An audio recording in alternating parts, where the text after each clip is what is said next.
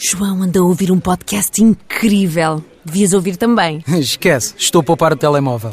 Então ouves no computador. Não dá, também estou a poupar o portátil. A sério? É pá, tu fazes com cada filme. Filme? Olha, por falar nisso, também estou a poupar a televisão. Queres mesmo poupar? Mais vale ir à Vorten. E depois podes ouvir todos os podcasts que quiseres com a melhor tecnologia ao melhor preço. Vorten. O nosso forte é o preço.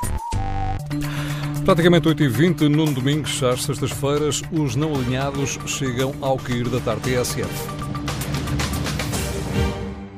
Com Sérgio Sousa Pinto. Boa tarde, Sérgio. Olá. Queres falar de uma longa viagem que Vasco Polido Valente e João Céu e Silva criaram? O livro está a sair agora.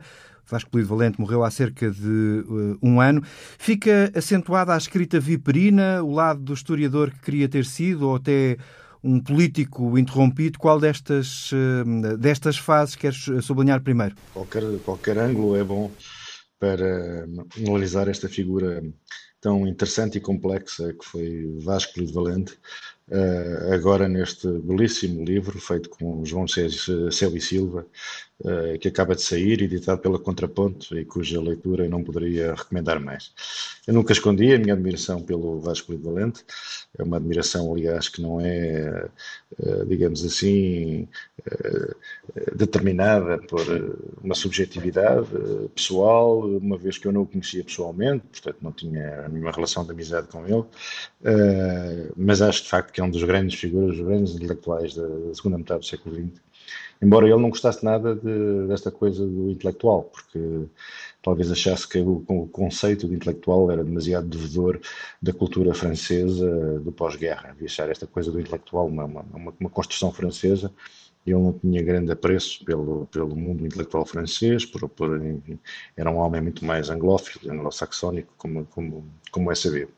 E como tu dizes bem, é, embora o livro, naturalmente, que é feito num registro oral, portanto, os textos não são tão trabalhados, tão elaborados, tão, tão, tão, tão requintados eh, como, como, como os textos escritos de Vasco de Valente, que é um belíssimo escritor, é um escritor, diga já, eh, com toda a clareza, na minha opinião, eh, indiscutivelmente, porque tam, também ele diz, aliás, com toda a razão, que, que a historiografia é um, é um, ramo literário, também estou inteiramente de, de, acordo com ele, há uma dimensão literária na, na, na, na historiografia que é muito importante, e, e, de facto, mas os textos têm toda aquela frescura e, e a contundência e aquele delicioso sarcasmo do, do, que marcam os escritos do Vasco Polivalente. É também um livro que nos permite conhecer textos antigos, textos que já estão fora do prédio há muitos anos e pessoas da minha geração e as mais novas não conhecem seguramente, entrevistas que fez nos tempos em que foi secretário de Estado da Cultura e em que uh, esta já é muito crítico em relação a ele próprio. Acho que o Valente é implacável consigo mesmo, chega a ser cruel. Uh, há uma, há uma queixa constante no livro, um, um lamento eh, por achar que não escreveu a grande obra da vida dele, a obra que poderia ter escrito, que seria uma história do século XIX português, até 33 e a implantação do, do, do Estado Novo. Eu acho que, acho que o Valente, que não tinha dúvidas sobre o seu valor, eh, provavelmente era um homem sem grandes inseguranças, parece-me, mas tem este complexo incompreensível não ter feito a obra historiográfica que achava que devia e podia ter, ter, ter escrito. Eh, eu acho que ele não apreciou bem o, o impacto na vida portuguesa do Vasco Lido publicista, jornalista, o Vasco Lido cronista. E às vezes parece uma espécie de, de ramalha ortigão que tem inveja de Oliveira Martins, que lamenta não ter sido um Oliveira Martins, na certeza de que Vasco Lido Valente é muito mais interessante, do meu ponto de vista, do que Ramalho Ortigão. É um livro em que, como Alguém disse um dia que a sinceridade é, mais, é menos elegante das virtudes. Bom, esta entrevista feita já nos anos derradeiros do, do Vasco de Valente eh, ainda tem uma carga de sinceridade maior. Eh, todos os textos dele foram bastante sinceros, verdadeiros, genuínos, eh, enfim, pouco, não era um homem muito dado à autocensura. É, é, um, é, realmente um testemunho muito interessante pela sua sinceridade e até pela brutalidade de algumas considerações que faz sobre o nosso país e sobre nós e sobre a nossa história. O Vasco Polido Valente é, foi um apaixonado por dois políticos das, da nossa democracia, Francisco Sá Carneiro, que, que o trouxe para a política quando ele estava na universidade, e, e Mário Soares, que era uma espécie, diz ele, dizia ele, de garante da democracia em Portugal. É uma lista muito curta para os tais 200 anos de história liberal e para cerca de 50 anos de democracia. Sim, eu, eu acho que o Vasco Valente reconhecia, em primeiro lugar, eh, eu acho que ele reconhecia a grandeza e a excepcionalidade de Mário Soares. É? É, todo o livro está hum, cheio de referências à, à, admiração que ele sentia por Mário Soares, que conheceu com 4 anos, quando ia visitar um tio à prisão, e Mário Soares já lá estava, enfim, encalabouçado, conheceu a sua alegria de viver, a sua, a sua, a sua bonomia, e depois a sua inteligência, o seu instinto político e a sua a capacidade de ter realmente eh, implantado em Portugal a democracia e imposto a a opção europeia, que foi o seu projeto uh, fundamental e que foi bem sucedido. Sá Carneiro tem uma relação diferente, que é uma relação que é ditada pela proximidade, aliás, uma relação uh, que acontece acidentalmente, pelos vistos estavam um dia dois a almoçar ou a jantar em Cascais, perto um do outro, e acabaram por uh, conversar, e, e Vasco Valente convence que naquele período a necessidade de, de, acelerar a nossa convergência com a Europa em termos institucionais e, e afastar os militares da política, que na altura mantinham uma enorme influência através do, do, do Conselho da Revolução, que era uma espécie de tribunal constitucional, que criava enormes dificuldades à governação, uma espécie de poder de revisão Uh, e, e, e, Vasco Valente convence que é através, através de, de eh, a adesão de, Vasco Valente não é tanto ao PSD, é a figura de Sá Carneiro. Aliás, como ao PS é a mesma coisa, ele é militante do PS, inscreve-se no Partido Socialista, uh, a seguir ao 25 de Abril, mas a sua relação é fundamentalmente com o líder. Pois é muito engraçado, porque quando ele sai do PS, ele alega, ficamos também a conhecer através deste livro, que o PS era um partido construído em torno de uma figura, de um pensamento e de uma imagem carismática e dominante, que era de Mário Soares, e que nesse quadro era difícil uh, fazer-se ouvir e ter um papel relevante, uma vez que grande, o cimento do PS era uma figura, e essa figura era Mário Soares.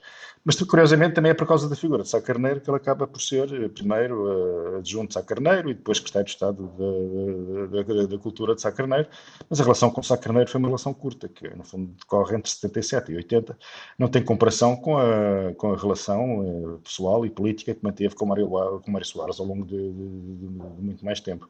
É, é, é, é curioso. É, é, é, desculpa, Sérgio, é, é, é compatível alguém que diz uh, ter tamanha admiração por Mário Soares, uh, confessar também ter aspirado a ser o ideólogo da direita em Portugal? É, é, é porque, embora Mário Soares, ele, próprio conta com muita graça, que Mário Soares, quando queria aborrecer, dizia eu, que nunca fui de direita, que era sempre uma indireta para o Vasco de Valente, mas de facto, Mário Soares tinha muito apreço pelo Vasco de Valente, eu sei, que era amigo de Mário Soares, eu sei qual era a opinião dele sobre o Vasco de Valente, e, e no fundo o que o, que, o, que o Vasco de Valente queria era que o país saísse do que ele considerava ser o exotismo e a aberração do período revolucionário, não? É? uma coisa que, e, enfim, e apressar a normalização democrática do país e a sua integração institucional uh, na Europa e num, modelo democrático tipo ocidental. E ele achou que, a dada altura, o Mário Soares o Partido Socialista procuravam manter certas pontes com os militares e que Sá Carneiro era o homem da ruptura e essa era a ruptura que importava fazer.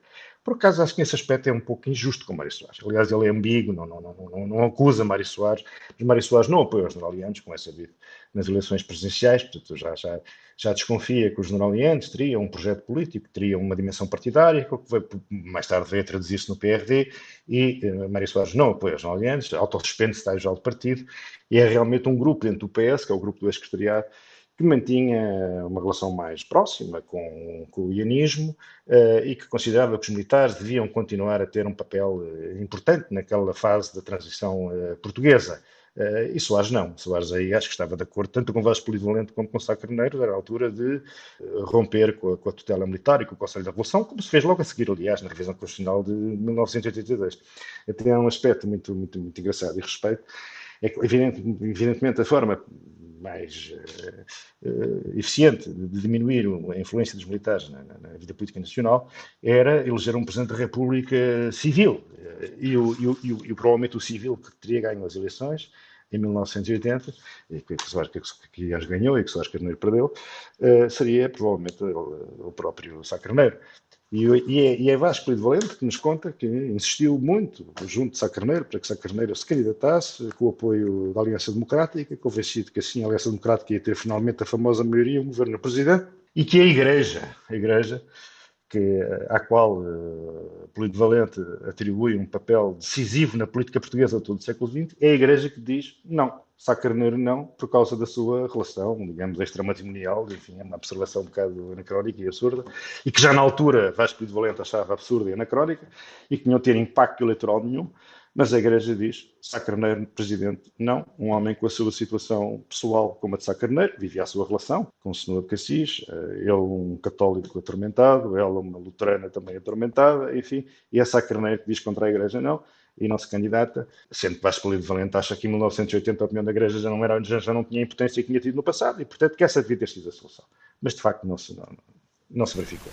Sérgio Sousa Pinto, nos Não Alinhados, às sextas-feiras e a qualquer hora em tsf.pt e em podcast. No final tarde TSF, vamos para a síntese das 8h30. João anda a ouvir um podcast incrível. Devias ouvir também. Esquece, estou a poupar o telemóvel. Então ouves no computador. Não dá, também estou a poupar o portátil. a sério? É pá, tu fazes com cada filme. Filme? Olha, por falar nisso, também estou a poupar a televisão. Queres mesmo poupar? Mais vale ir à Vorten. E depois podes ouvir todos os podcasts que quiseres com a melhor tecnologia ao melhor preço. Vorten. O nosso forte é o preço.